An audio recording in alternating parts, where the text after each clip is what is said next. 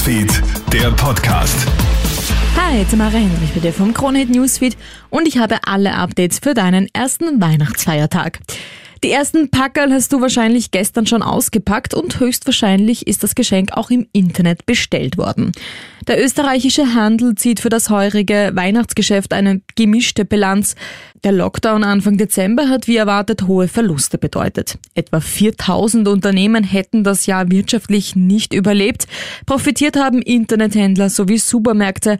Click and Collect sowie der zusätzliche Shopping-Sonntag haben zumindest etwas Schadensbegrenzung betrieben, sagt Rainer Will vom Handelsverband zu Puls 24. Also wir bekommen täglich neue Daten rein und insgesamt sind wir jetzt froh, dass wir zwölf Tage durchgängig so einen letzten Sprint hinlegen konnten seit dem harten Lockdown, abseits von Oberösterreich natürlich.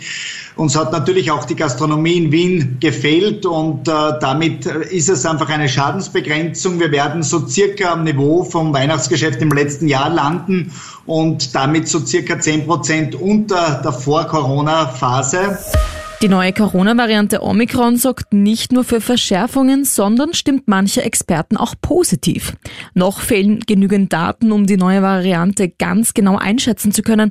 Aber obwohl Omikron hoch ansteckend sein soll, sind dafür die Hospitalisierungen geringer.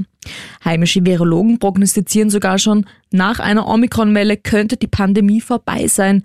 Omikron darf man aber nicht ganz verharmlosen, so Georg Christian Zinn, Direktor des Hygienezentrums Bioscientia. Er sagt zur NTV. Wobei die große Frage ist tatsächlich, ob die ähm, geringere Hospitalisationsrate, auf die wir natürlich achten, wettgemacht wird durch die höhere Infektionsrate. Das heißt einfach, mehr Menschen werden infiziert und der Prozentsatz, der dann doch im Krankenhaus äh, aufgenommen werden muss, ist dann doch erheblich. Tausende Flüge gestrichen. Gestern am Heiligen Abend fallen weltweit mehr als 4300 Flüge aus. Davon am meisten betroffen ist die USA. Viele Fluggesellschaften begründen den Ausfall mit Corona-Krankenständen, viele davon aufgrund der Omikron-Variante.